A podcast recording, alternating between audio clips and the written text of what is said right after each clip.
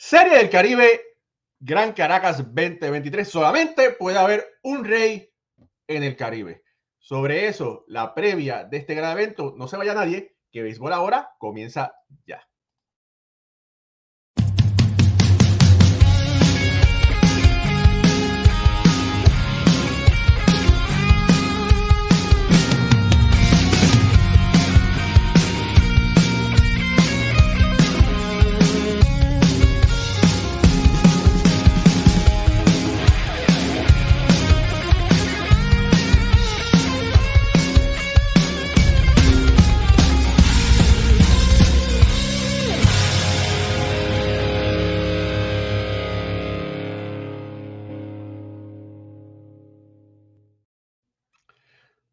Muy buenas noches familia del béisbol, bienvenidos a otro programa de béisbol entre amigos por aquí, por Béisbol Ahora. Mi nombre es Raúl y Ramos, directamente desde New, Jersey. Eh, programa especial, todos son programas especiales, pero bueno, este programa es sobre la previa de la Serie del Caribe Caracas 2023. Me acompañan, como de costumbre, Moisés Fabián, también aquí desde el área de triestatal de New York, New Jersey. Pucho Barrios directamente desde Puerto Rico. Se va a estar conectando eh, otros talentos, pero estamos muy contentos y honrados de tener con nosotros a Dayana Villalobos, que ha estado anteriormente con nosotros, pero bueno, hacía tiempito que, que, no lo hacía, pero bueno, muchos de ustedes conocen a Dayana porque es un gran talento, periodista de con las bases llenas, editora, eh, la, la pueden ver en las mañanas en el eh, programa, en el, en el Baseball Show, ¿verdad? Baseball News, eh, porque pasa MLB. Y bueno, de verdad que estamos muy contentos de tener a Dayana. Dayana va a estar hablando sobre ese equipo de Colombia que una vez más llega a la Serie del Caribe. Pero rápidamente, con las buenas noches, Dayana, ¿cómo te encuentras? Estoy súper feliz de estar aquí, Raúl, y gracias a ti, gracias a Moisés, gracias a Pucho y a todo el equipo de béisbol ahora que pues me tuvo en cuenta, hizo todo lo posible porque yo estuviera aquí. Gracias también a cada una de las personas que ya están conectaditas por ahí y que están mandando su saludo. Bueno, y se está conectando un hijo pródigo de béisbol ahora.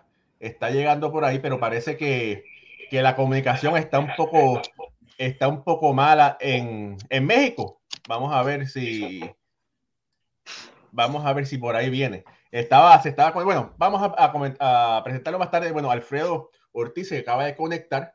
Eh, buenas noches, Alfredo. estaba hablando, eh, saludando a Dayana. Dayana estaba presentándose una vez más, que ella sí es, talento de que pasa MLB. Y bueno, siempre, siempre se pasa y da la vuelta por acá. Oye, esa gorra de Puerto Rico está bonita, Alfredo. Sí, me la puse ready para hoy. bueno, eh, Dayana, vamos a comenzar con. No, sabes que voy a abusar de tu confianza y no quiero comenzar contigo porque la gente está conectada y se va a quedar todavía más tiempo, más tiempo aquí. Mira, espérate, espérate, déjame hacer esto, espérate. Ahora está mejor la cosa. Ahora, ahora está mejor, porque estaba, estaba muy lejos. Estaba muy la estamos vendiendo, la estaba vendiendo, como dicen popularmente. No, no, estaba muy lejos, imagínate. Ahora sí que la cosa está mejor todavía. Eh, eh, ahora sí. Eh, Pucho y Alfredo, comiencen ustedes con la previa del equipo de Puerto Rico. ¿Qué podemos esperar de este equipo? Alfredo, empieza. Bueno, este, este equipo de Puerto mayores, ah. Los mayores primero. gracias, gracias. Siempre respetuoso, sí me gusta. Sí, pero, pero sí un nene, tú sabes, somos un nene. Mira, eh, este equipo de Puerto Rico eh, pues va representado por los indios de Mayagüez, 19 veces campeones de, de la Liga de Puerto Rico invernal. Eh, es un equipo que realmente tiene, está compuesto de muchos refuerzos, como una selección casi lo que se hizo muchos jugadores de los indios pues, no pudieron viajar por diferentes razones.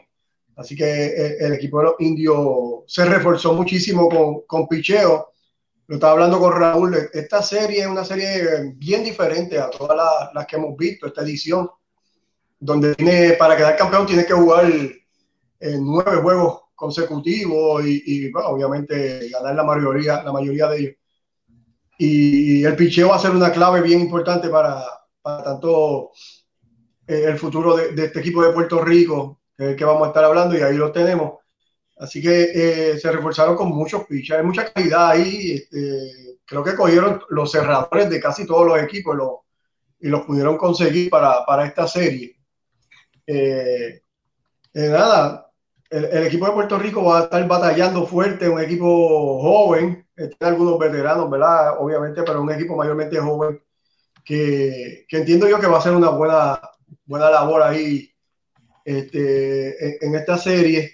Hay que ver cómo, como estaba hablando, cómo el picho puede responder, porque creo que de la mano de, de estos lanzadores es que el equipo de Puerto Rico va a poder este, ir moviéndose hacia adelante. Eh, vamos rapidito con, con, los diferentes jugadores. Le voy a dar una oportunidad a Pucho para, para ir comenzando con los receptores e irnos moviendo hacia, hacia las diferentes posiciones eh, de, de, ese equipo de Puerto Rico. Buenas noches a todos. Eh, sí, Alfredo, como bien dice, eh, nos reforzamos con, con picheo. Yo creo que una de las, ¿verdad? El año pasado no, no, no fue nuestra mejor representación. Este año, pues básicamente rompen completamente el equipo de Mayagüey y llevan una, casi una selección. Eh, el picheo es, ahora mismo lo, lo, lo, que se ve fuerte de nosotros, ¿sabes? Una mezcla de jóvenes eh, con veteranos. Ahí vemos a, tenemos a Ricardo Gómez, que es un veterano de, muchos años en, en, la Liga de Invierno, uno de los mejores cerradores.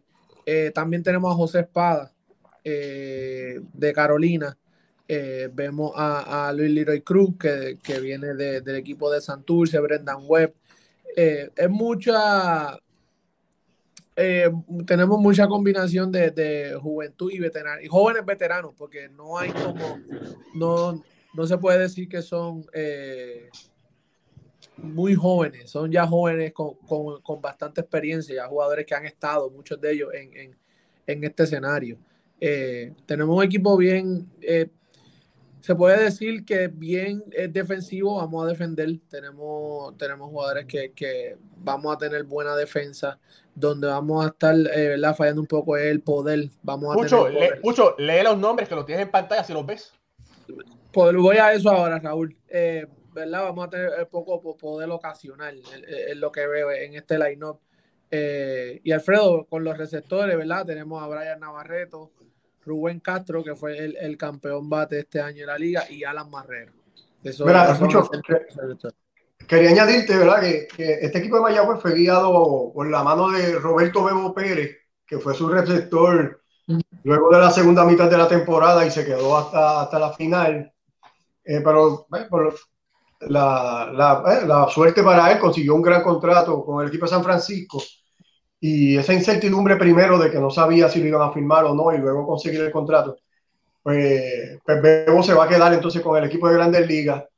Y hay que mencionar que entonces el equipo, como quiera que sea, el equipo de Puerto Rico va bien, bien representado ahí. Navarreto no tiene nada que envidiarle a ningún catcher de la liga aquí en Puerto Rico. Eh, eh, es quizás mejor bateador que Bebo Pérez y defensivamente hace su trabajo. Como tú explicas, Rubén Castro fue el campeón bate de la liga de aquí, estuvo luciendo como bateador designado en, tanto en, la serie semifinal como final con el equipo de Carolina. Y, no, no dudo que, que, Castro sea el bateador designado de, de, este, esta elección de Puerto Rico, principalmente cuando Navarreto esté detrás del plato. Eh, eh, eh, eso es, así, Alfredo, es así. En el, en el cuadro, ¿verdad? Los jugadores de cuadro, vemos al Grandes Liga, eh, Bimael Machín, tenemos al, al, jugador más valioso, Edwin Díaz, eh, el campo corto de los indios, que, fue el MVP de la serie final a Jeremy Rivera, que creo que hizo un trabajo excepcional. Eh, la defensa, el bateo oportuno, estuvo ahí. Yemuel Valentín, que tuvo, tuvo el regreso del año en la liga, eh, y luego de eso fue de refuerzo con los, con los Tigres del Licey de Moisés. Gabriel Cancel, el Grandes Liga Emanuel Rivera y Bres Rodríguez. Y quiero decir una cosa sobre ¿verdad? Gabriel Cancel, que también este año, ¿verdad? este año pasado jugó Grandes Ligas con los Reales de Kansas City. Este año Eduardo Guzmán lo utilizó en la primera base. Y de verdad que el control y, y, el en la dirección que él da desde esa posición a todo el cuadro, siendo él también un, un campo corto, eh, eh, fue algo bien grande para el equipo de Carolina, de verdad, ¿sabes? Como él manejaba ese cuadro, cómo lo acomodaba, cómo estaba ahí en muchas de las jugadas importantes de verdad que, fue bien clave para ese equipo de Carolina, Gabriel Cancel. Y, me gustó mucho eso que, que y que se lo lleven ahora para esta serie del Caribe. Eh, ¿verdad? Nos pone esa primera base sólida y así puedes jugar a, Emanuel. No tienes que estar rotándolo de primera, tercera y, eso. Sí, yo entiendo que ahí eh, la, la, parte izquierda del infield va a ser, va a ser India. Va, va Emanuel la tercera y Jeremy va a jugar Ciore porque así mismo se lo ganaron durante toda la temporada. La, la, otra segunda y primera base es lo que hay que ver cómo Maco lo va a manejar. Tiene a Bimael Machín que te juega segunda, te juega primera también. Tiene a Edwin Díaz que firmado por el equipo de Boston recientemente, que te, va, te juega todas esas posiciones del cuadro, tercera, segunda, señores. Hay que ver cómo. Y tiene a Gabriel Cáncer, como tú dices, que bien meritor también, que se gane buenos turnos en esta serie porque eh, tuvo una gran temporada aquí en Puerto Rico y la postemporada creo que subió todavía un poco más su nivel de juego. Así que hay que ver qué combinación va a ser más con ese infield, donde Puerto Rico tiene buenas opciones y, eso siempre es bueno, nunca, nunca está de, más el talento, ¿verdad? Tú siempre quieres tener talento de más, así que Puerto Rico lo tiene, hay que ver qué que va a hacer Maco ahí. Eh, dime algo de, lo, de los outfielders, escucho. Bueno, en el outfield, eh, tenemos a Daniel, el veterano Daniel T, ¿verdad? Sabemos que, lleva muchos años jugando en la Liga de México, ahí con Mayagüez. Eh, Brian Torres eh, jugó centerfield de Carolina, ¿verdad? Jugador de cuadro pasado al centrofield y hizo un trabajo excepcional este año con los gigantes de Carolina. El veterano Anthony García, eh, que sabemos no jugó casi, ¿verdad? Este año estuvo lidiando con lesiones. Eh, Luego de, semanas sin jugar, Maco lo trae en esos últimos dos juegos de abajo en la serie. Y, vimos el trabajo que hizo con, el bate, ¿sabes? De, bateador designado. Eh, que, ¿sabes? Sabemos el, bateador que es Anthony García. Eh, y Roberto Enrique, que es segundo año consecutivo que va a la, Serie del Caribe. El año pasado fue de refuerzo con, con, con los criollos de Cagua. Este año eh, perteneció a Mayagüez todo el año y va de nuevo a la Serie Caribe, vuelven y se lo llevan, que es un joven que lo estaremos viendo en la organización de Arizona este año, posiblemente empezando en la AAA. Eh, bateador zurdo, buena defensa, eh, corre bien, buen brazo, es, un jugador de verdad de, cinco herramientas y buen bateador también.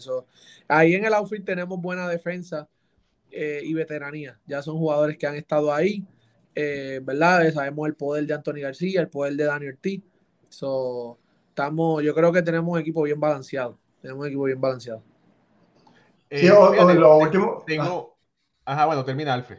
Quería decirle que la importancia de Anthony García en, este, que, que, como tú estabas diciendo, Pucho, Maco lo trajo en el sexto y séptimo juego sentando a Henry Ramos, que es Grandes Ligas y, se la juega fría ahí, sienta a Henry, le da el break a Anthony y responde con doble hit, después fue a Carolina y repartió línea también.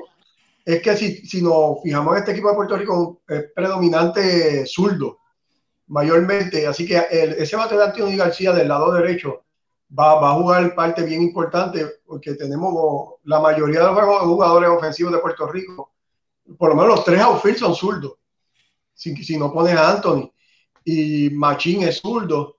que tenemos un equipo bastante eh, del lado izquierdo y entiendo yo que la importancia de Anthony es esa, que le puede traer ese bate de derecho si lo va a traer del banco o iniciando, donde, donde podría jugar unos turnos bien importantes.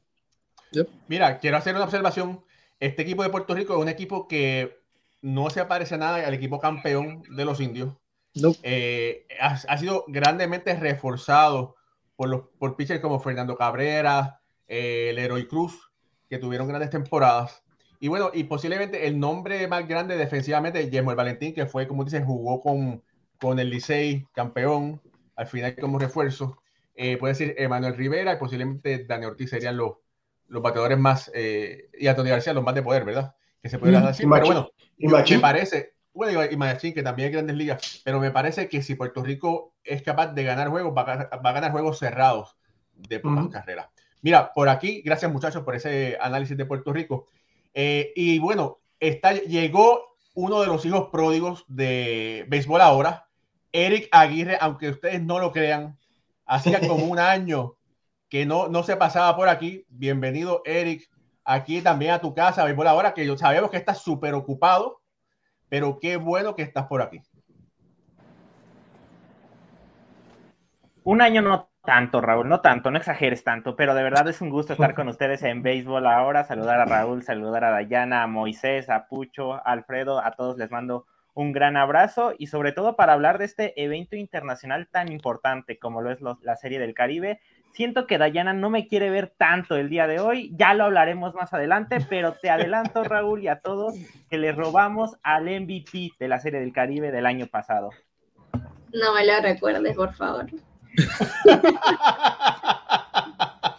Mira, eh, Eric, eh, bueno, está Eric, está que tiene la previa del equipo de México, Dayana y Jerry que se está conectando. Dayana, ¿tú nos puedes eh, dar esa previa del equipo de Colombia en alrededor de 5 o 6 minutos? Yo sé que es un poco poco tiempo, pero bueno, es para poder tratar de capturar todos los equipos y sabemos que tienes después otras responsabilidades. No, claro que sí, ponme ahí el relojito para estar pendiente y no extenderme. Tranquila. Eh, bueno, un roster eh, que ya se presentó el sábado y que ahora va a tener que ser modificado porque, eh, así como lo dice Eric, en el día de hoy, hace un par de horas atrás, Cañeros de los Mochis anunció que van a estar tomando al colombiano Reinaldo, Reinaldo Rodríguez como refuerzo y Reinaldo eh, estuvo jugando luego de terminar eh, pues su participación en esta temporada en México, se vino para Colombia y empezó a jugar con Vaqueros de Montería, se coronó campeón con ellos y ya lo habían metido en el roster y ahora van a tener que sacarlo porque eh, en este momento pues México tiene prioridad por muchas razones, porque ya hacen parte de la confederación, también por el tema de que Reinaldo Rodríguez jugó mucho más tiempo también en la liga mexicana, ya hacía parte, digamos, de, los refuerzos de por ahí, la reserva eh, que pudiese tener el equipo mexicano para la serie del Caribe y por eso Reinaldo eh, pues ya no va a estar jugando con Vaqueros de Montería, que fue, que es el actual ganador de la liga colombiana, un vaquero de Montería que apenas tiene cuatro temporadas de vida en la Liga Profesional de Béisbol colombiano, debutó en la temporada 2019-2020 y curiosamente en esa misma temporada se coronaron campeones y se convirtieron en el primer equipo colombiano en ir a una serie del Caribe. Recordemos también que Colombia sigue participando en este gran evento en condición de invitado y son los actuales ganadores también eh, en temas de país, porque no va a ir el mismo equipo que fue en la edición de República Dominicana, eh, que fue Caimanes de Barranquilla, ahora va a ir Vaqueros de Montería, un Vaqueros de Montería que se reforzó también, eh, como todos los equipos en este momento lo están haciendo realmente. Vaqueros de Montería se reforzó, por ejemplo, con tres jugadores de Tigres de Cartagena, que son los subcampeones en este momento de la liga colombiana, no pudieron ganarle a Vaqueros, a pesar de que también tenían un gran equipo. Y por parte de Tigre va a estar eh, yendo el jardinero Jesús Marriaga y eh, también va a estar, van a estar yendo los lanzadores Francisco Jiménez y Oscar Marcelino. Los vaqueros también tomaron jugadores por parte de la novena de Caimanes de Barranquilla. Por ahí estamos viendo a Fabián Pertusa, Dilson Herrera, eh, pues que estaban con la organización de Caimanes. Por ahí también veíamos a eh, otros jugadores como Gustavo Campero, que es un jugador multiposición, un jugador que promete bastante. Guarden su nombre.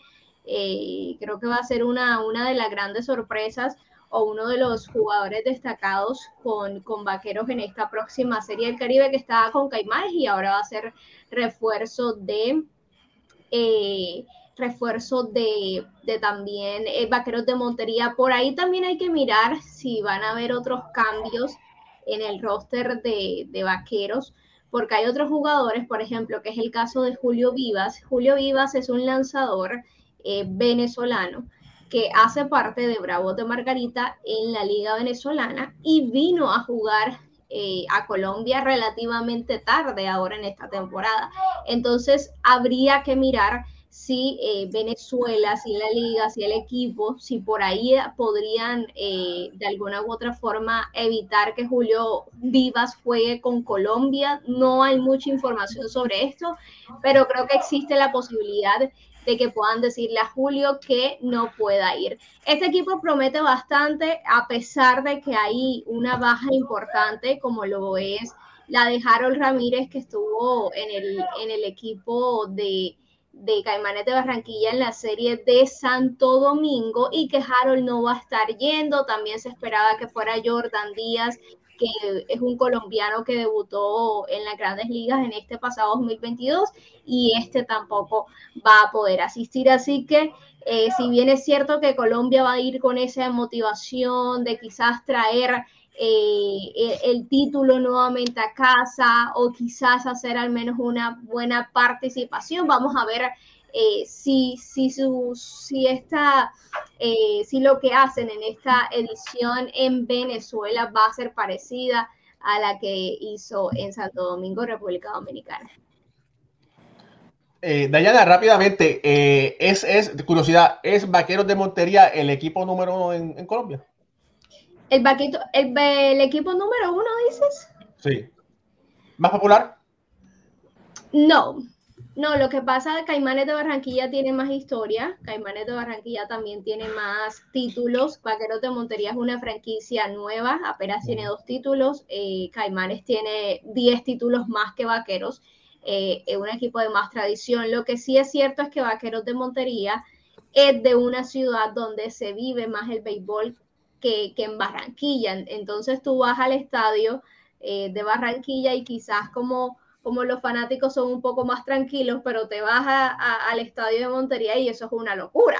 Entonces, eh, digamos que ambos, eh, digamos que Caimanes es más popular, es más conocido, pero Vaqueros, pues se puede decir que tiene como una afición un poco más, como con más pasión por el béisbol.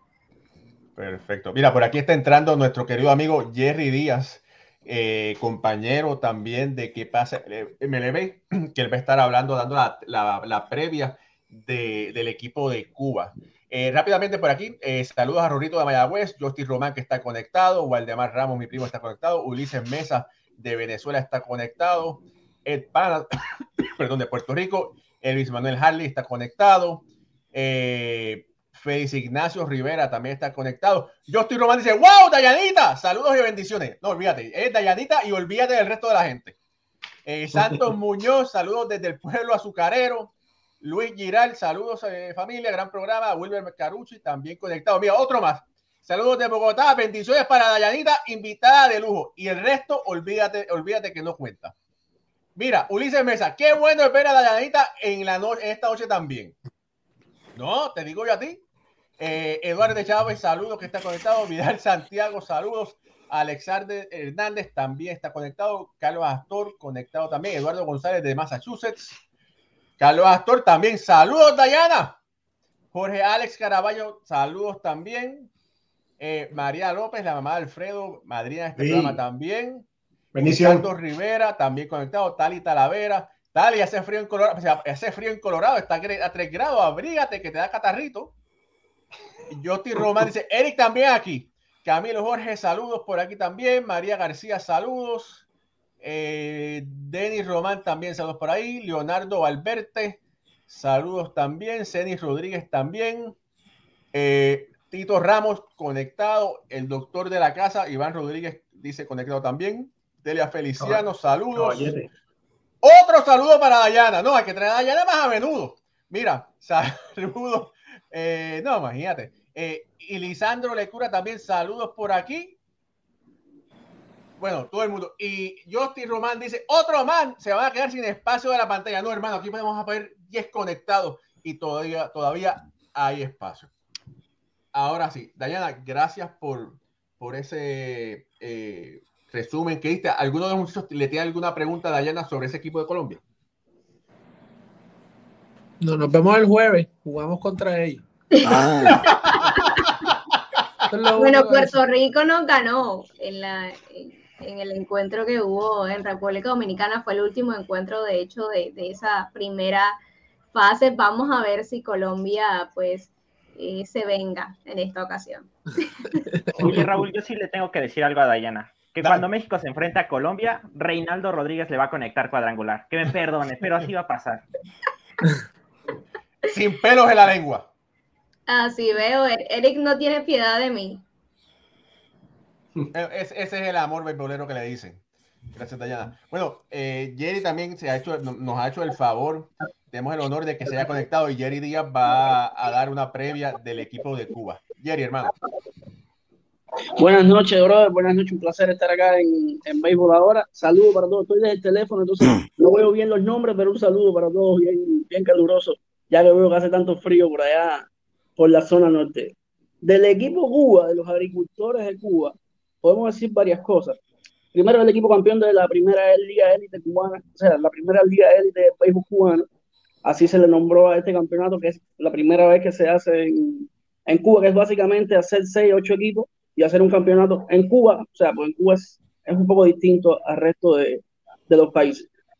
En Cuba se hace un torneo que se llama la Serie Nacional, que participan 16 equipos cada año, pero normalmente es solo ese campeonato, pero este año se decidió hacer un campeonato élite donde se concentraría la calidad, así es como le llaman de seis, ocho equipos, y entonces salió campeón Agricultores, que es la mezcla de dos provincias, de dos equipos de la Serie Nacional, el equipo de los Alazanes de Granma, que ha estado en la Serie del Caribe anteriormente, y el equipo de los Leñadores de la Tuna, que también ha estado en la Serie del Caribe. De hecho, la última vez que Cuba estuvo en la Serie del Caribe fue en el año 2019, y ahí estuvieron los Leñadores de la Tuna, que perdieron en la final con los Toros de Herrera de Panamá.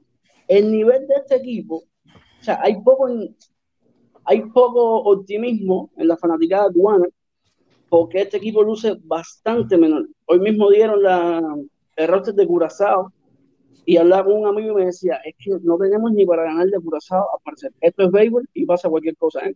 Pero el nivel del equipo no parece muy alto. Quizá ahí em, peleando con Panamá y estás poniendo la, el roster peleando con Panamá. Y es que hay poco, hay poco donde sacar. Estás poniendo ahí los lanzadores, tengo el roster delante de mí igual. Y no hay muchos nombres llamativos. El primer abridor, según estuve averiguando el primer abridor del equipo va a ser César García. Es un derecho que lanza normalmente con los alazanes de Granma. Estuvo en la Serie del Caribe del 2017 y 2018, pero no, no ha hecho algo muy trascendente, ni siquiera en la Liga Cubana. Poco que, poco que rescatar del cuerpo de picheo el segundo lanzador va a ser Joel Mojena y está, si no me falla por ahí, Leandro Martínez, también que es un surdo ya veterano que estuvo en el Clásico Mundial 2013, no, en el 2017. Eso es lo más destacable que hay en el picheo, insisto. Experiencia de estar en cinco partidos en una serie del Caribe, algo así. En el bateo hay, hay, mejores, hay mejores peloteros. Yo les recomiendo, alguno de ustedes ya debe conocerlo, que que se fijen, que sigan a Raico Santos, ha estado en el béisbol mexicano. En el, verano estuvo con los Omega, creo, si no me falla la memoria. En el invierno, no me acuerdo si fue con los Naranjeros de Musillo, con los Naranjeros estuvo su primo, Robert Santos, que ese no va a estar en la Serie del Caribe, se va a ir al, Clásico Mundial. Raico Santos es el pelotero que debe seguir. Este equipo es tan débil porque Cuba normalmente lleva a su equipo nacional a la Serie del Caribe. Excepto en 2014, que fue cuando cuando el béisbol cubano, la Serie Nacional, regresó al Clásico Caribeño, excepto ese año, todos los demás han llevado a su equipo nacional. De hecho, si nos fijamos en 2017, pueden buscar los rosters de la Serie del Caribe y del Clásico Mundial, es prácticamente el mismo equipo. En este caso, no lo hicieron, no sabemos por qué. Llevaron un equipo a la Serie del Caribe y van a llevar otro al Clásico Mundial. Que conte que a mí me, parezca, a mí me parece bien, más allá de que el nivel de agricultores parece muy bajo, a mí me parece bien. Que vayan los peloteros que se lo ganaron, los que fueron campeones, sumaron muy pocos refuerzos de la propia Liga de muy pocos, y por eso es el nivel, el nivel tan bajo que parece que va a tener agricultores en esta, en esta serie de Caribe. Oye, Jerry, un comentario que me hizo un, comentario que me hizo un compañero fue que el equipo pues, ofensivamente flojo. Eh, que, que, el picheo es, pudiera ser el protagonista de este equipo. Porque, porque normalmente, o sea, suele suceder con cualquier equipo cubano que la ofensiva termina por debajo de, del picheo. Es decir, en Cuba se suele decir, no, los, pitchers están muy mal porque la Serie Nacional es un torneo de mucho bateo y eso como que tiende a engañar. Entonces, el análisis es siempre, no, el picheo está muy mal y el bateo está muy bien. Y en todos los torneos, si llevan más de 10 años, finalmente quien responde es el picheo y los bateadores son los que batean pocos hits. Pero yo te diría que de este equipo, el bateo es un poco mejor que el picheo. Yo veo ese picheo muy endeble. De hecho, el equipo de agricultores disputó dos partidos de, preparación, dos amistosos de exhibición con el conjunto de Cuba Clásico en La Habana, tanto ayer como hoy, domingo y lunes. Ambos los perdió, pero además ampliamente. Es decir, no batieron muy poco. El picheo fue castigado en ambos partidos. No se le ve, ya te digo, no hay mucho optimismo de cara con, este equipo de agricultores en la Serie de Jerry, muchas gracias, gracias por haberte conectado. Familia, si usted quiere leer a Jerry Díaz puede leerlo en conbasesllenas.com. Jerry ah, es también beat writer eh, para los Mets de Nueva York. New York Mets. Columnista también y también experto en béisbol cubano. Jerry, sé que sabemos que te tienes que ir. Eh, despídete de tu público. No, muchísimas gracias a todos, al público tuyo en este caso. Muchísimas gracias a todos y ya saben, por acá estamos. Jerry Díaz, de Rito 94, lo que haga falta, bro, tú sabes. Por acá estamos. Muchísimas gracias. Gracias, Jerry. Gracias, Jerry. Gracias. Bueno, ese fue Jerry Díaz, directamente de qué pasa MLB y con las bases llenas. Eh, Eric, hermano, eh, dale, come, dale un cariñito ahí a Dayana. Habla de ese equipo de México, por favor ya no voy a hablar tanto de Reinaldo Rodríguez, pero sí vamos a hablar de los Cañeros de los Mochis, el equipo que se proclamó campeón en la Liga Mexicana del Pacífico en la edición 2022-2023. Realmente fue un equipo bastante sólido a lo largo de la temporada regular, incluso en el standing general terminaron como segundo tras tener un récord de 41 ganados, 27 perdidos. En postemporada también lucieron bastante bien. Así que bueno, después de 20 años sin ser campeón, los Cañeros de, de los Mochis se proclamaron eh, campeones en la Liga Mexicana del Pacífico. Realmente es un equipo con mucha tradición, mucha historia, pero muy pocos títulos. Apenas son cuatro los títulos que tiene. Su mejor participación en una serie del Caribe fue allá en el lejano 1986, donde se proclamaron subcampeones, perdiendo ante Venezuela. Y aquí ya tenemos el roster que presenta México. Es algo similar a lo que presenta el equipo de Puerto Rico, un equipo de los Cañeros de los Mochis totalmente reforzado. Son 17 refuerzos los que lleva México para la Serie del Caribe, un equipo nuevo, una novena nueva, realmente, y además sufrieron dos bajas importantes eh, que habíamos visto de los Cañeros de los Mochis. Uno de ellos es Isaac Rodríguez, un pelotero que tal vez muchos de ustedes ya conozcan porque ha participado en demasiadas series del Caribe, segunda base, shortstop, tercera base, toletero diestro, que es el bateador de contacto, lo hace bastante bien y que bueno, va a ser una baja sensible para los Cañeros. Y otra de las bajas es Yasmani Thomas, un cubano que fue campeón de cuadrangulares en la temporada regular de la Liga Mexicana del Pacífico. También en postemporada fue vital, sobre todo en ese juego número 6, donde terminó batiendo un doblete con las bases llenas y darle el triunfo a los cañeros de los mochis. Así que esas son las dos bajas sensibles que tienen eh, los cañeros de los mochis, pero bueno, ya les había mencionado, son 17 los refuerzos que tiene eh, México para este importante evento internacional. Obviamente destaca el caso de Reinaldo Rodríguez, también destaca el caso de Roberto Tito Valenzuela, que es el champion de la Liga Mexicana del Pacífico. Destacan outfielders como es el caso de José Cardona, que tiene mucha experiencia tanto en Liga Mexicana de Béisbol como en la Liga Mexicana del Pacífico. También destaca Juliano Ornelas, que también cuenta con bastante experiencia y lo viene haciendo bastante bien. Eh, Irving López, un segunda base de los Naranjeros de Hermosillo, que probablemente se encargará de esta posición. José Félix de los Algodoneros de Guasave, un receptor. Eh, también un gran refuerzo como lo es Joiter Doslavich de los Algodoneros de Guasave, que es un pelotero de poder y probablemente esté ocupando el cuarto en el orden al bate de la novena mexicana. Y en cuanto a picheo se refiere, también México se reforzó bastante con Jake Sánchez, un salvador histórico que tenemos en la Liga Mexicana del Pacífico, que acaba de firmar contrato de ligas menores con los padres de San Diego. También está Brandon Koch, que es cerrador de los algodoneros de Guasave. También Luis Márquez, que es el cerrador de los naranjeros de Hermosillo. Les comento que es casi similar lo que pasó en Puerto Rico y México. Se agarraron prácticamente a todos los cerradores de las diferentes organizaciones y los metieron ahí en el roster de México. Ahí estamos viendo algunas imágenes de lo que fue la celebración eh, en la casa de los Cañeros de los Mochis, les había dicho 20 años sin un título y bueno, lo consiguieron hace un par de días tras vencer a los algodoneros de Guasave. Y realmente creo que es un equipo bastante interesante. En el line-up está lleno de poder, eh, quitando lamentablemente la ausencia de Yasmani Thomas, el tener a peloteros como Joe Terdolavich va a traer eh, bastante poder. También el caso de Tito Valenzuela, José Cardona, que va a ser probablemente el primer, primero en el orden al bate de México. Eh, también corre bastante bien los senderos. Julián Ornelas también cuenta con poder ocasional. Jason Atondo, mucho ojo con Jason Atondo, que es un gran parador en corto, tiene una defensiva excelsa y probablemente nos va a regalar muy buenas jugadas en la Serie del Caribe. Y en la rotación de abridores tienen a Luis Fernando Miranda, que fue el campeón eh, de efectividad. Tuvo un microscópico 1.19, fue algo increíble lo que presentó Luis Fernando Miranda a lo largo de la temporada regular. También está el caso de Braulio Torres Pérez, que probablemente si algunos venezolanos nos están viendo, lo recordarán porque iba a ser refuerzo de los Leones del Caracas y bueno, ahí se armó eh, unos problemas, no lo pudieron registrar a tiempo, así que bueno, regresa a México y va a ser parte del roster oficial y sobre todo va a ser parte de la rotación de abridores, así que la verdad creo que México cuenta con eh, buenos peloteros y podrían pelear, ¿por qué no?, por el título de la Serie del Caribe. Sabemos que está Dominicana, que por mucho es el favorito para llevarse el título, pero creo que por ahí México puede dar pelea tanto a Dominicana como a Puerto Rico, como obviamente a los locales Venezuela. Oye, Eric, ¿cuál es el pelotero clave para que ese equipo de, México pueda salir victorioso?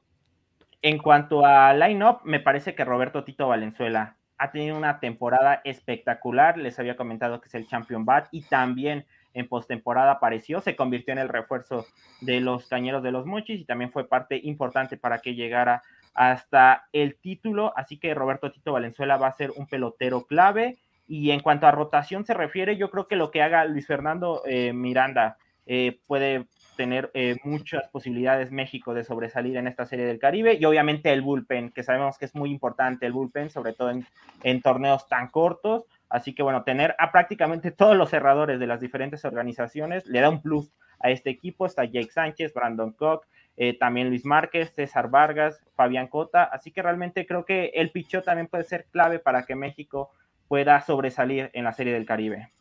Oye, Dayana, no te pregunté a ti cuáles son los dos peloteros, los peloteros claves para ese equipo de Colombia. Discúlpame que te haya brincado, pero no, no quiero que se me escape. No, tranquilo. Bueno, de hecho, si te soy honesta, este, no veo a ningún pelotero clave en el equipo de Colombia.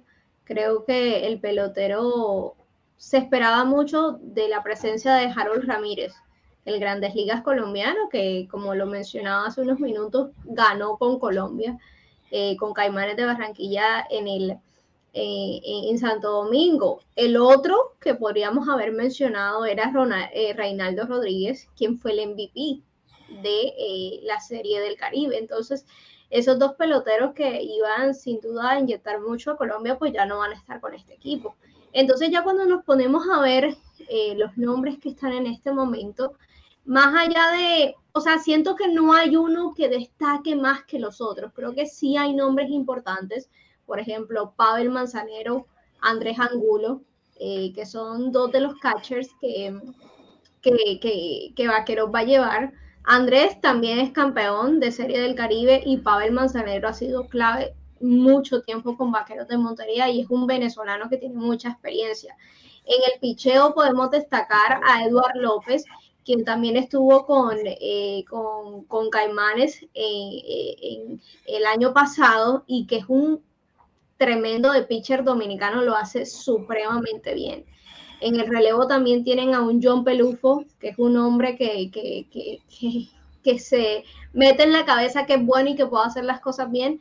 Y bueno, también cuentan con el único grandes ligas que, van a llevar, que es Dilson Herrera. Estuvo en cuatro temporadas en las grandes ligas, una de ellas con los Mets de Nueva York, curiosamente, eh, y que pues entre ellos tiene como, como ese nivel de haber alcanzado las grandes ligas. Pero creo que eh, más allá de un pelotero clave o dos peloteros claves, me parece que más que todo como nombres que ya han mostrado que lo pueden hacer bien y que podrían ser como, como los baluartes, ¿no? del equipo de Colombia. Por, por ahí, mi, mi, querido amigo y hermano Alfredo me está diciendo, Raúl, tienes la gorra virada, te parece a Fernando Rodney. No, quisiera a Fernando Rodney parecerse a Raúl y Ramos. Pero bueno, eso, eso es para otra conversación. Eh, Dayana, gracias por, por, esa, por esas palabras. Eh, Alfredo y Pucho, eh, ¿cuáles, ser, ¿cuáles, serían los, pelo, los, pelo, los peloteros claves para ese equipo de Puerto Rico? Dime tú primero, Pucho.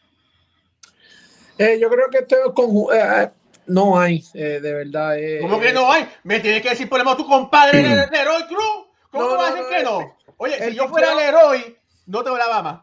No, no, no, no, no. Yo creo que eh, es como le pasó a, a, a, a los, los cangrejeros, ¿verdad? Trayendo el caso de los cangrejeros, que era un equipo que necesitaba conjunto, necesitaba que todos aportaran.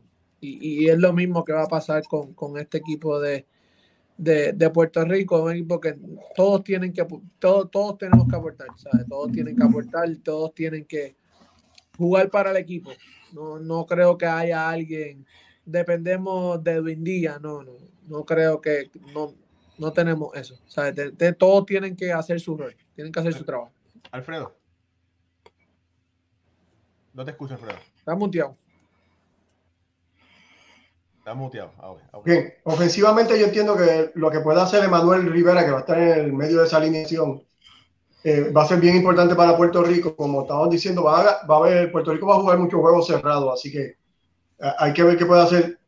Básicamente yo entiendo que esa parte de atrás de, del bullpen, Ricardo Gómez, Brandon Webb y, y Espadita, esos tres lanzadores van a ser la clave para Puerto Rico para que puedan eh, no perder juego en las últimas entradas y poder cerrar el, juego. Así que esos tres closers que Puerto Rico va a tener en la séptima, octava y novena va, va a ser la clave de- del equipo.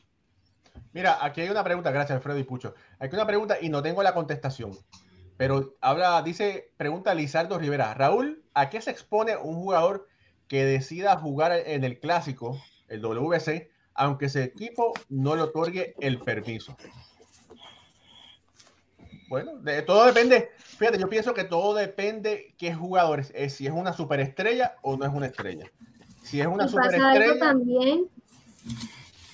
No termina la idea y te y comento. No, yo pienso que si es una superestrella, ejemplo, yo sé que Roberto Lomar, el, el Hall of Famer, jugaba en Puerto Rico, aunque el- su equipo de Grande Liga no quería que jugara, pero él decía, yo voy a jugar y jugaba por sus pantalones, A riesgo. A riesgo. Ahora, los salarios que ganaba Roberto Lomar no comparan con los salarios que, que ganan los jugadores hoy en día. Así que si alguien desobedece, mira, si alguien desobedece a su patrono, lo pueden despedir. Claro. Así que, bueno, hay que ver qué dice ese contrato de ese pelotero y puede quedar empleo. Pero Dayan, adelante. No, y, hay, y hay que también hay una cascarita. Porque, por ejemplo, en este momento, en la actualidad, no sabemos de ningún pelotero que, la, que el equipo le haya dicho no vas a jugar, no te damos el permiso y que el jugador quizás lo haga. Entonces no podríamos saber eh, qué consecuencias hay. Pero sí llama la atención que muchos, eh, o más bien eso es lo que más se ha escuchado, es que las organizaciones le, le dicen, te sugerimos que no Exacto. juegue. Entonces hay una cascarita porque es como, como que no te quieren decir que no vas a jugar, pero, pero está el riesgo y tú, tú eres el que vas a, tener la responsabilidad. Entonces como que los peloteros eh, prefieren no, no arriesgarse. Pero sin duda, si el equipo te dice a ti, no vas a jugar, no tienes el permiso y tú lo haces, tienes tus consecuencias y, y si cuando vengan las consecuencias, pues no, no, eh, no te quejes, eh, porque en esos momentos ellos son tus dueños deportivos de alguna u otra forma, eh, que están diciendo que no te dan el permiso y pues pueden tomar eh, la decisión que ellos crean conveniente por tú no haberles hecho caso. Claro. Familia, usted no está, no está confundido. Esto es béisbol ahora. No es béisbol news por la mañana, de las 9 de la mañana, de que pasa MLB. Mi nombre es Raúl Ramos. Suscríbase a nuestro canal, dele like, dele share. Nos puede escuchar por los podcasts de audio. Nos puede también ver por Facebook. Si no nos da- ha dado follow por Facebook, denos follow, denos like y comparta esta transmisión. Eh, Moisés va a dar el, eh, va a dar el, reporte de República Dominicana, pero antes de dar ese reporte, todo el mundo está preguntando qué ha pasado con la bola, que la bola no ha aparecido, que si la bola está de vacaciones. La, bola está ready. La bola está ready. quería hacer, hacer un, un aporte a una a lo que decía Dayana sobre los permisos y no. Lo que pasa es que la MLB no es la FIFA. Lamentablemente estamos jugando a la hipocresía el Clásico Mundial de Béisbol es de la MLB, pero los dueños de equipo quieren una cosa distinta porque no le importa un eso mismo lo que pasa en el Clásico Mundial. No hay una tonalidad. Y todo sucede con los equipos del Caribe y los, y los peloteros que no tienen gran contrato. Todo el mundo sabe que si, que si Brasil necesita un jugador para, su, para, un, para un torneo representativo de la FIFA, puede estar en el Barcelona, en el Manchester United, donde sea, tiene que prestarlo para representar a su país en ese evento. Porque así lo determinan los contratos en la FIFA. Sin embargo, no hay un contrato que diga que los equipos de grandes ligas tienen que darle permiso a ningún jugador para el Clásico Mundial, aun cuando el Clásico Mundial es parte de grandes ligas. Eso es una cosa que yo no entiendo. Como un clásico que busca llevar a la parte mundial globalizar el béisbol todavía al día de hoy, hay equipos, como dice Dayana, le sugieren a sus jugadores que no jueguen, pero todo el mundo sabe. Eso es como la advertencia de la esposa o de la madre. Tú eres grande, yo voy a salir, sí. Eh, tú tienes cédula, tú tienes mayoría de edad, ¿Qué hace uno? No ir. Cuando a Luis Castillo, el manager de Seattle, le dijo, yo sugiero que tú llegues descansado al spin trainer, porque este año le va por todo. No le dijo que no juegue, yo sugiero, por esa sugerencia, está poniendo un entredicho, en un balance, de si me voy para la República Dominicana a representar en el clásico, si tengo una molestia en el brazo, si me pasa algo, el seguro no habla de, de eso. El patrón tiene derecho a que su jugador esté en febrero 9 en el spin trainer, es lo que dice el contrato. Ningún contrato de grandes ligas habla de clásico mundial, porque no está estipulado en el, en el acuerdo de la unión de jugadores con los dueños de equipo. Cuando pase eso, ningún dueño de equipo podrá decirle a un jugador no puede ir con tal país. Pero eso pasa, con, eso pasa con los jugadores del equipo de Estados Unidos, Moisés. Exacto. Ah, y a Freddy Freeman. le sugieren que no jueguen. A Mike Trout. le sugieren que no juegue. Eso. Porque eso es lo que está mal. Eso es lo que está mal. Oye, oye, voy a decir, a Shohei Otani nadie le dice que no juegue. ¿Quién? sabe por qué? porque ese tipo va por Japón, aunque el dueño del equipo le diga, tiene 500 millones, pero no se atreve tampoco públicamente a decirle eso. No, sí. más. Pero hay una hipocresía. Debemos avanzar en eso. Y eso debe llegar a la unión de jugadores. Si queremos un clásico mundial de verdad, con los mejores talentos de nuestros países. Sí, buen dato. Mira, pero ¿qué pasa con los latinos? ¿No pasa con los americanos? ¿Sabes? Entonces... estamos hablando? Claro. Mira, eh, antes que Moisés prosiga con el análisis de Dominicana, quiero traer rápidamente el Team Curazao. Eh, los pitchers son eh, Sharon Martis, Jar Jurgens, Kevin Kelly, Nelmerson Angela, Wendell Floranus, Franklin Van Gerp, Temech Lurens, Jordan Lucas, Cody Mincy, Cerilio Soliana, Juan Carlos Zulbaran, Ryan Hunting, Huntington, Néstor Molina, Edgar García, los catchers Signarf Lupstuk, Dachenko Ricardo. El cuadro es Andrés Tolsimos, que todos lo pueden reconocer. Grandes Ligas, Jonathan Scoop, Grandes Ligas, Darren Sefería, Dolly Leonor, Ray Wenley, Van Gorp, Charlon Schupp. Eh, de los outfielder, Jorgensen Profar, Grandes Ligas, eh, Roger eh, Bernardina, Aldrich Digon, Edmond América, Juremi Profar, Ray Patrick Dinder y Vladimir Valentin, que ese fue el famoso ponche que dio eh, Sugar Díaz en el WBC. ¿Valentín es el hijo o el, o el, o el, que va? Vladimir, yo creo que es el, pelotero, Vladimir, bueno, el mismo nombre. Bueno, él fue a, la liga a Lidón y lo desahuciaron. No es el mismo ya. Muchos años, muchos palos en Japón y en todos lados, pero ya, ya no le queda mucho.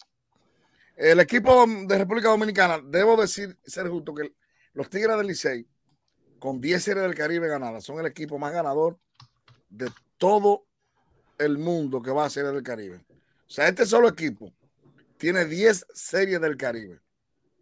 Ese solo equipo ganada.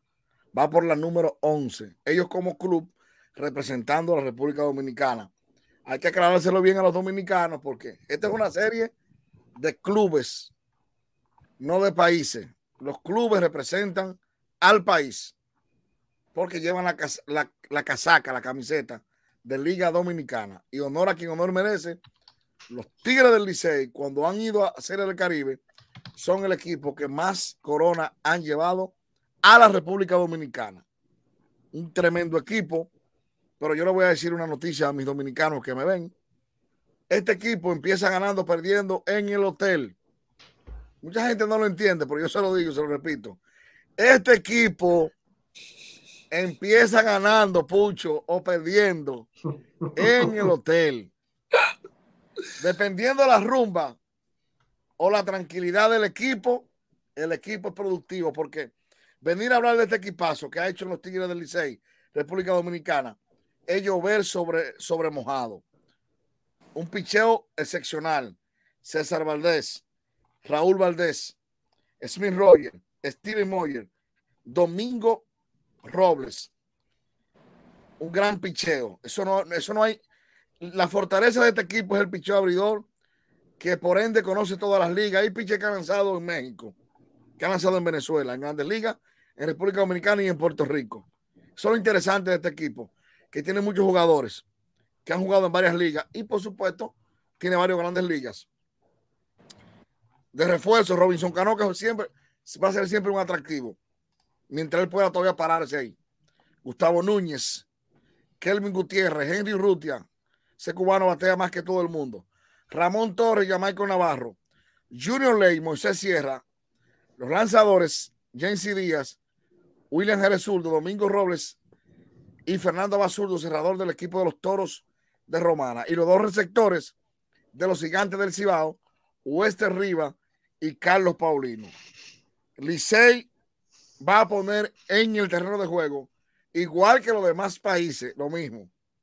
Quizás el día inaugural solamente uno o dos jugadores con el lanzador 3 estarán abriendo. ¿Cuáles son esos? Mel Roja Jr., que va a ser el left field de este equipo, y Emilio Bonifacio. Después, tercera base, Gutiérrez. Señor Esto, Gustavo Núñez. Segunda base, Robinson Cano. Primera base, Yamarco Navarro.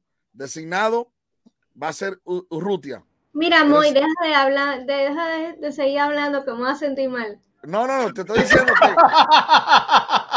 estoy diciendo Dayana que este equipo también lleva muchos refuerzos. O sea, Licey siendo campeón, muchos se le desmontaron del avión. El caso de, de Aquaman, que fue la sensación. Oye, la fanaticada dominicana está llorando que Jorge Alfaro, colombiano, más valioso, el Aquaman, el hombre que se llevó todos los lauros positivos en la liga. No va porque es entendible que firmó con Boston, va a pelear un puesto con Boston en el equipo y a él le conviene más ir a la Grandes Ligas a buscar un puesto que ir con el equipo dominicano del Licey. Sergio Alcántara también lo desmontaron, Ronnie Mauricio lo desmontaron del avión. Desmontaron seis o cinco relevistas. O sea que este equipo, gracias a Dios, cogió bien de los demás equipos. Un equipo muy compacto, muy bueno. Es el claro favorito, pero que yo en pelota no tengo claro favorito. A veces en el béisbol lo desconocido es lo más interesante. Nadie conoce a Cuba, solo bueno de Cuba. Nadie conoce a Curazao jugando así como Team. Eso es lo bueno de Curazao. Por eso es que Japón, cuando viene a este lado, es tan bueno, porque usted no conoce a los japoneses ni los coreanos. Entonces, este es un torneo corto. Se sabe que República Dominicana, en el papel, sale amplio favorito. Pero después de las líneas de cal, son nueve hombres para nueve hombres. Y dependiendo del trasnocho de cada equipo y cómo se presente el otro día, es el éxito del equipo. Los puntos clave de este equipo, definitivamente, el picheo abridor de este equipo no tiene nada que envidiar a ningún equipo del Caribe. Y sobre todo llevando a Raúl Valdés, que es un Comeini, César Valdés, Smith Roger y Steven Moyer son cuatro lanzadores que tienen que transitar bien en los cuatro primeros partidos. Tiene velocidad, buena defensa, Emilio Bonifacio, veteranía con Cano, poder con Mel Rojas, Jamaico Navarro, un tipo que todo el mundo sabe que ha bateado en todos los idiomas. Ya falta que canten Playboy y que el equipo haga su trabajo. Pero nadie va seguro en una serie corta, más con equipos y países que saben jugar el béisbol con fundamento y que saben jugar la pelota pequeña, que eso nos falta a veces a nosotros. El toque de bola, el corrido de base, aunque Emilio Bonifacio, Gustavo Núñez son jugadores que cuando estén en base le van a crear muchas situaciones a los receptores. Bueno, la realidad es que en la Serie del Caribe cualquier equipo puede ganar, no hay enemigo pequeño. Vimos el pasado como Colombia, como Panamá, han sorprendido al mundo entero y han salido victoriosos. Por ahí pregunta William Acosta Salud, dice, ¿la Serie del Caribe la pueden celebrar en Cuba o no? Bueno, Cuba no es miembro de la Confederación del Caribe. En una emergencia posiblemente pudieran celebrarla, pero yo creo que con las restricciones que existen con Estados Unidos no se puede.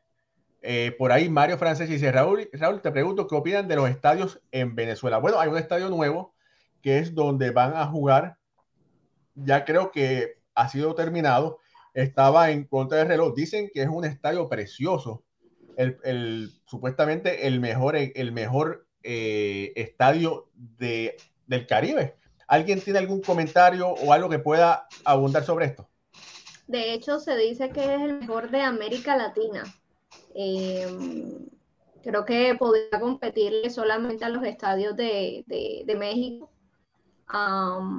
porque acá también en Colombia tenemos un tremendo estadio, pero este se ve mucho mejor. Por ahí se dice que tiene capacidad de 40 mil espectadores y, bueno, son como detalles así que, que he sabido un poquito sobre eso, pero se ve muy espectacular. Va a estar en Caracas, eh, Venezuela, y ya por ahí están diciendo que quiere que sea pues el estadio de los Leones del Caracas. Bueno. Vergüenza eh, ajena, siento, ¿eh? Vergüenza ajena. Ajena porque en mi país, República Dominicana, no hay un estadio con dignidad para jugar un torneo internacional. Y República Dominicana se lo merece. Bueno, no los merecemos, pero al parecer no nos lo merecemos porque no nos lo han hecho. Es una lástima. Pero es bueno que van a viajar mucha gente de República Dominicana, van a tirar fotos, van a grabar. Y cada vez que hacen un viaje de eso, nos restringen en la cara el país con más grandes ligas después de Estados Unidos, todo lo que usted quiera, pero no tenemos capacidad de montar un torneo infantil, un preinfantil, un pequeñas ligas. No tenemos capacidad que sea de la Federación de Béisbol o que sea de la Organización Mundial de Béisbol, porque no tenemos los estadios adecuados. Oye, Cano lo dijo, y lo bueno es que Cano lo dice. Sí. Cano lo ha dicho. Oye, y una cosa, yo creo que Cano, bueno, no, yo no creo, Cano va a hacer lo posible por deslumbrar, porque dice que él quiere regresar a Grandes Ligas, así que tiene que lucir bien en esta serie del Caribe. Oye, eh, Dayana, ¿qué está sucediendo? Estás perdiendo destellos porque Miguel Fernández le envía saludos a Moisés y no te envía saludos a ti. dice, dice Miguel, dice Miguel, un gran amigo de Moisés. Bueno. Ese amigo mío, Miguel, allá en Piedra Blanca. Bueno, eso, eso es broma, eso, eso es broma. Eh, mira, por ahí Lorenzo Fernández dice, Dayana Villalobos, una de las mujeres que para mí más sabe de béisbol. Bueno, ya está por ahí, de verdad que sí. Moisés, ¿vas a sacar la bola de cristal hoy o otro día? Para, para Cano, si vas a conseguir algo, ya. Tira, tira, tira, pregunta. Tírate, dale. oye, oye, Moisés, Moisés, esto queda grabado. Saludos, Eric. Eric, mira, esa, esa bola mágica tiene la capacidad de ver el futuro y sabe todo. Ella te puede decir hasta la primera carrera que los mochis van a anotar, quién la va a anotar, pero no te lo voy a decir para que no te adelante. Hemos visto contratos aquí, Eric, con esa bola. Ella le recomienda a Cano que se gane los 24 millones y que no busque trabajo. Pero es que, es que ah. Cano se los va a ganar. Chicos, si Cano, no, si Cano no se retira y está tranquilo, son 24 en su casa. Dime. ¿Y si, y si, y si consigue trabajo son 24 más el mínimo? Más 700 mil y algo. ¿Eh? Pero que se quede tranquilo. No, pero él dijo que quería ir para, para Asia. Que Cano no aguanta una temporada en, Japón. ¿Por qué? Lo físico. Mm. Allá llega Cano. la Liga Mexicana de Béisbol? Aquí se aguanta, yo creo. Mira, y sería, mira, y sería, sería un lujo para Cano también hacer lo que hizo Tejada, lo que han hecho otros. Si no hay trabajo en grandes ligas, irse de vacaciones a México dos meses, irse en serio, tomarla en serio, lo primero. Sí. Y jugarla. Y sería un lujo para muchos niños que no han podido viajar a ver acá, no que los vean. Dayana, te voy a responder lo de, lo de Japón, lo que pasa. En grandes ligas, cuando tú eres grandes ligas, tú llegas a las 11 de la mañana, a las 12, lo coges más suave. En Japón te puede llamar Shohei Otani y si hay que estar a las 8 y hacer dos horas de física, hay que hacerla, llámese como se llame. Y los 40 de Cano no aguantan ese trajín de Japón. Oye, y Cano no le gustaba correr con 28. Bueno, Va- vamos, ¿verdad? Estamos aquí hablando, ¿verdad? eso es así, eso, es así. Eso es así, eso es así. O sea, que México, eh, me encantó eso, México, tranquilo. A dar palo para Cano, Cano- no digo que Cano esté explotado, Cano puede ir a México. Lo que pasa es que Cano, ningún equipo, dígame, ¿qué equipo ahora mismo va a hacer el plan en base a Cano? ¿Para qué? En Grandes Ligas. No, y que él va a pedir su dinero también, tampoco es que va a salir barato. Pero es, que, pero es que, ¿quién va a ofrecerle más de 2 millones de dólares a Cano? Nadie. Nadie, eso, Nadie. y, pues, No, eh, pero eso es Grandes Ligas y en México también él va a pedir dinero. no, no, Pero- quizá Pero, México pero en México hay equipos que pueden dar, ¿eh? Acereros de Monclova, los Toros de Tijuana, equipos que han traído superestrellas. Así que creo que aquí, al menos en México, por el tema económico, creo que no va a tener problema Robinson Cano. Pero, oye, Eric, ¿cuánto puede, ¿cuánto puede ganar una estrella en México, en la Liga de Verano? Y realmente aquí, Raúl, eh, no se publican eh, los salarios como ah, allá en Estados Unidos, eh, pero realmente se estipulan muchas cifras. Algunos hablan incluso de 20 mil dólares eh, mensuales, incluso que les ponen casa, les ponen carro, les ponen seguridad privada. Realmente no se tiene a ciencia cierta cuál sea la cifra, pero realmente sí se paga bastante bien y lo hemos visto por las estrellas que vienen. En su momento, Chris Carter, que sigue acá en México, en su momento también Puig. Julio Franco, Yaciel Puig también vino, eh, Addison Russell también recientemente. Así que, Eric bueno, Aybar estuvo allá. Eric Aybar. con los Pero- Guerreros de Monclova. Yo, yo sé que en Dominicana, en la liga invernal, según un dato reciente que me pasaron, un jugador de nivel puede estar ganando entre 12 mil y 15 mil dólares. Entonces, bueno, no, no, no, no sé si, si la liga mexicana de béisbol eh, tenga pues los salarios como, como dominicana, pero sí creo que podrían ofrecerle, digo yo acá, como unos 10 mil dólares a, acá, ¿no? Dayana, Sí. en Dominicana es, es un mito los salarios de los peloteros. Bueno, pero yo lo consulté con alguien de confianza. La mayoría, por ejemplo, un pelotero Grandes Ligas de segundo año se puede ganar 12 mil dólares más 2 mil dólares de gasolina que le dan para si no vive en la ciudad, más un apartamento en la ciudad que vive. Ahora, Juan Francisco, Cano, etcétera, etcétera, andan en el millón de pesos allá que son 20 mil dólares. Por menos de ahí no pisan un play. Aunque amen el equipo, aunque, aunque todo lo que tú veas. Pero cuando, cuando estás en desgracia, que no eres grandes ligas, entonces te dan lo que ellos quieran. Si tú quieres, Ujú. ven. Y aquí hay 300 mil pesos dominicanos que son 5 mil dólares. Son lentejas, las tomas o lo dejas.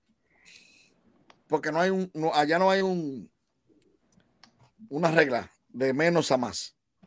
Pero por ahí anda un pelotero de verdad, lo que tú dices. Un pelotero de calidad. Anda en eso que tú dices. Increíble. Así es. Bueno, eh, bueno eh, por ahí tengo un comentario que los tiburones se fueron al frente al, equipo al equipo de los Leones de Caracas 6 a 5. No sé la entrada. Eh, pero si gana Tiburones hoy, empata la serie y sería, creo que mañana, el séptimo juego, ¿verdad? Eh, y hay Sí, que ver. vería mañana. Sí, Ese Mañana. equipo, de- ese equipo de Venezuela viene siendo un no un misterio, pero yo creo que muchos van, ese equipo posiblemente va a ser el más completo, el que gane de Venezuela. Lo tarde que, que ha terminado las temporadas, lo tarde que va a comenzar esta serie del Caribe, sumado al WBC, yo creo que hace que, que todos estos rosters de todos estos equipos sean totalmente diferentes al de los equipos campeones. Dayana, comentarios finales para ti. No, la verdad que estoy muy emocionada por, bueno, ahora sí, ya volviendo a la Serie del Caribe, eh, por esta Serie del Caribe, me, me alegra mucho que vuelva a Venezuela después de tantos años. Eh, y, ojalá que Colombia pueda, pueda dejar una buena impresión. Creo que con ese campeonato que lograron en Dominicana ya ellos mismos deben exigirse y demostrar que, como si fueran un México, como si fueran una República Dominicana, que ellos, o Puerto Rico y Venezuela, que ellos sientan que tienen la responsabilidad, que tienen la presión de ir al menos eh, hacer una, una, buena participación. Vamos a ver también cómo les va a las otras novenas y ojo, eh, ojo también a Cuba y a Curazao, que como bien eh, lo mencionaba Moisés, creo que era, son novenas que no conocemos, entonces será muy interesante ver eso. Además que Curazao por ahí, Andrelton Simos está en el roster. Jonathan Shuk también, wow, en realidad que es muy, es muy, eh, muy chévere el, el, roster que está mostrando Curazao, así que eh, va a, inyectar eh, mucho atractivo a esta serie del Caribe. Oye, Dayana, ¿tú cantas? Un poquito. No, porque mira, Mario Franceschi dice, Dayana le puede hacer las vacaciones a Shakira. Bien fácil. y lo peor, lo peor, slash, lo mejor, es que también se mueven las caderas. Ah, Así que estamos bien por ahí, estamos bien por ahí. Ah, bueno, eso sí, nadie le pregunta a Eric si canta ranchera, si no canta, a nadie le interesa. Pero bueno, eh, bueno, rápidamente, eh, ¿quién va a ganar la Serie del Caribe? ¿Quién va a ganar en la Serie del Caribe? Venezuela va a ganar por el montaje, le va a quedar dinero, el turismo, el béisbol crece, todos vamos a ganar. ¿Quién va a ser campeón? Yo no sé. buen punto ese, buen punto ese. Y no, bueno, obviamente nosotros como fanáticos también vamos, eh, vamos a ganar, ¿verdad? Y todos ustedes viendo este excelente eh, montaje que va, a hacer esta, eh, y los peloteros obviamente que van a estar haciendo su show. Por, por, aquí, Eddie Figueroa dice, en la séptima entrada, 6 a 5 tiburones, pero Caracas está amenazando con dos envases con un out. Bueno, eh, Eric, para mí ha sido un placer que hayas regresado aquí a, una de tus casas. Sabemos que estás sumamente ocupado en que pase MLB y con la base llena. Recuerden, familia, con la base llena, posiblemente la mejor página de béisbol en español en el Internet. Ahí usted puede eh, encontrar noticias todos los días de los 30 equipos de grandes ligas. Aunque no haya béisbol de grandes ligas, usted puede ahí encontrar noticias y puede encontrar noticias de todo lo que esté pasando en el mundo del béisbol. Eric, Sí, de verdad agradecerte, Raúl, por la invitación. Siempre un gusto pasar por acá por Béisbol ahora. También un gusto, obviamente, encontrarme aquí a Dayana y obviamente estar con Pucho, con Alfredo, con Moisés. De verdad que se la pasa bastante bien y se la goza uno aquí en Béisbol ahora. Y yo creo, voy a dar eh, mi pronóstico. Mi corazón dice que puede ganar o México o Puerto Rico, porque en Puerto Rico hay peloteros que admiro demasiado. Dani Ortiz, de verdad que es uno de mis ídolos, de verdad que ver a Dani Ortiz en los Pericos de Puebla es algo increíble. Anthony García también lo ha hecho bastante bien con los Mariachis de Guadalajara. Así que creo que mi corazón dice México, Puerto Rico, pero mi cerebro dice que tal vez va a ganar República Dominicana. Oye, mira, Justin Roman dice que a Eric le gusta la música de Bad Bunny. Yo no sé si es cierto, pero ya a veces, a veces Justin la pega. No, ahí, tiene razón Justin. Sí, y tú tienes, usas la moda también de Bad Bunny. A veces, a veces cuando apetece tener flow, también ahí tenemos el flow de Bad Bunny. Ah. Pero O sea que tú te pones los rolos. Sí, eh, a veces, cuando es un evento importante, Raúl. Tal vez en la final de la Serie del Caribe podría aparecer algo así. Ah, bueno, ya, ya, ya se sabe entonces. Bueno, eh, Pucho y Alfredo, ¿algún comentario que tengan final? No, eh, eh, yo creo que ¿verdad? mi corazón está con Puerto Rico, pero yo creo que el Licey. Y ese equipo de Cuba, a mí, ¿verdad? Jerry dice que, que equipo que ofensivamente, ¿verdad? No es lo mejor que van a, traer, pero eso a mí no me convence. Sabemos que Cuba siempre se la arregla. y son se torneos, la arregla, pero no es, el mismo, no es el mismo Cuba de antes. Hay que recordar eso también. Son torneos, son torneos, ¿verdad? Cortos cuando jugadores, ¿verdad? Eh, se encienden y, están bateando, equipos que cogen racha, no importa, ¿verdad? Cuál fue, cómo venían, lo que demuestre en el terreno es, lo que va. Eh, ese equipo de Cuba me, da intriga. quiero, quiero ver qué trae el equipo de Cuba. Yo también estoy en eso, de, de ver si es verdad que son tan flojos. Exacto. Y, y, pues, pues Puerto Rico, siempre, tú sabes, el corazón, vamos a ver cómo tenemos equipo, tenemos team, tenemos team para pa, pa, pa llegar, para ganar, tenemos team para ganar. Oye, mira, a ver, eh, sí, no, aquí tenemos que tener en cuenta, ¿verdad? Aquí lo que juegan son los hombres y no los nombres. Así que hay que ganarse el terreno. El equipo que me intriga a mí es, el del equipo de Curazao. Ese equipo ha lucido bien en los clásicos y no lo conocemos bien. Pero si hay unos nombres ahí, Profire es un jugador establecido de grandes ligas. Simmons tuvo buenas temporadas. Eh, Jonathan, Scope, Jonathan Scope es un caballete.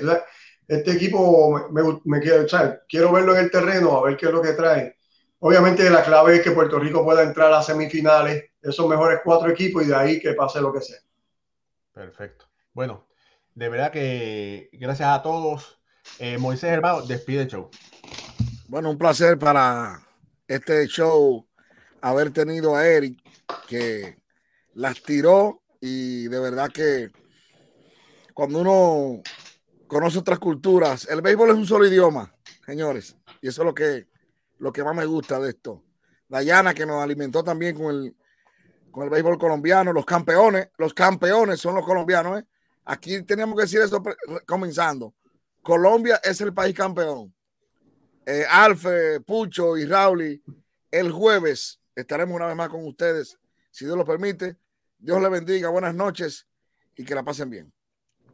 Hasta luego. Familia, recuerde, sea como el bateador que siempre está pendiente en conteo de 3 y 1. Viva la vida así, se le quiere.